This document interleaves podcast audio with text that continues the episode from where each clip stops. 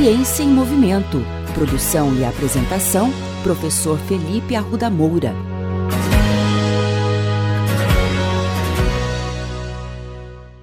Bem-vindos de volta ao 17º episódio da segunda temporada da coluna Ciência em Movimento. Esses dias durante o meu recesso, passando por alguns canais da televisão, eu me deparei com um filme clássico. Eu tenho certeza que todos vocês já assistiram ao filme Rock. Que atire a primeira pedra quem nunca se deliciou assistindo ao Rock Balboa em suas lutas. Em um momento do filme, o Rock Balboa mostra como é a preparação dele física para o combate. Muitos daqueles exercícios se tornaram moda nas academias por conta justamente de Rock Balboa. Ah, quem não se lembra daquelas cenas com aquela trilha sonora icônica que todos nós adoramos? O ponto é que em um dado momento do treinamento dele, nós vemos o Rock Balboa pulando corda. E durante o filme eu me atentei a esse respeito e fiquei pensando: será que existem evidências científicas a respeito do treinamento com corda? Por mais incrível que se possa imaginar, a resposta é sim. Existem diversos estudos que procuram investigar a eficiência do treinamento com corda em marcadores de qualidade de vida e condicionamento físico. Portanto, pular corda sim pode ser um ótimo exercício para nós, e eu venho falando há muito tempo aqui na coluna Ciência em Movimento sobre a importância de nós nos mantermos mais ativos. Eu não quero que vocês simplesmente peguem uma corda aí na casa de vocês e comecem a pular sem nenhuma orientação. O exercício é muito acessível, porque possui a necessidade apenas de uma corda e que vocês escolham bem o ambiente onde vocês irão realizar os saltos. De preferência, escolha sempre uma superfície plana e sem irregularidades. E eu digo isso porque eu sofri um gravíssimo entorse me aventurando a pular corda durante as férias, mas não me atentei ao ambiente ideal. Portanto, façam o que eu falo, mas não façam o que eu faço.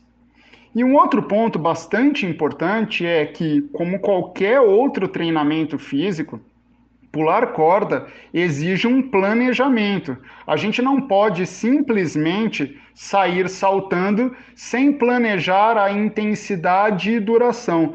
Principalmente aquelas pessoas que muitas vezes são sedentárias, estão sem treinar há muito tempo e, mais do que isso, muitas vezes se encontram em sobrepeso. Então, é muito importante, por ser uma atividade de grande impacto, que os participantes escolham bem a intensidade e a duração desse exercício nos estágios iniciais e aos poucos vão aumentando um pouquinho a duração e a intensidade do exercício. Agora sim, vamos lá.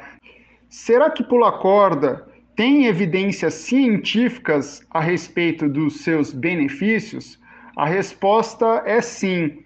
Um estudo publicado em 2019 numa revista muito importante, a European Journal of Applied Physiology, investigou meninas adolescentes que já possuíam um quadro de pré-hipertensão, ou seja, início de pressão alta, e elas também estavam com sobrepeso. E esse estudo buscou investigar se meninas, após um treinamento de pular corda de 12 semanas, se isso teria efeitos no condicionamento físico, mas também na saúde dessas participantes. Elas treinaram por 12 semanas, como eu disse, cinco vezes na semana, por volta de 40 minutos eh, de treino.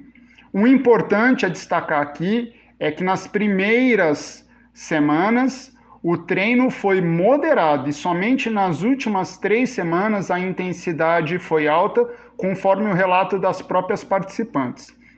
O resultado foi muito interessante, porque o estudo mostrou uma melhoria na composição corporal das meninas, na função vascular, reduzindo a pré-hipertensão e também em diversos marcadores inflamatórios de resposta ao exercício. Portanto, a resposta é positiva. Treinar pulando corda é extremamente eficiente. Só lembrem-se do recado: planejem bem a intensidade e duração. É isso, meus amigos. Rock Balboa é cultura e também é ciência. Ciência em movimento.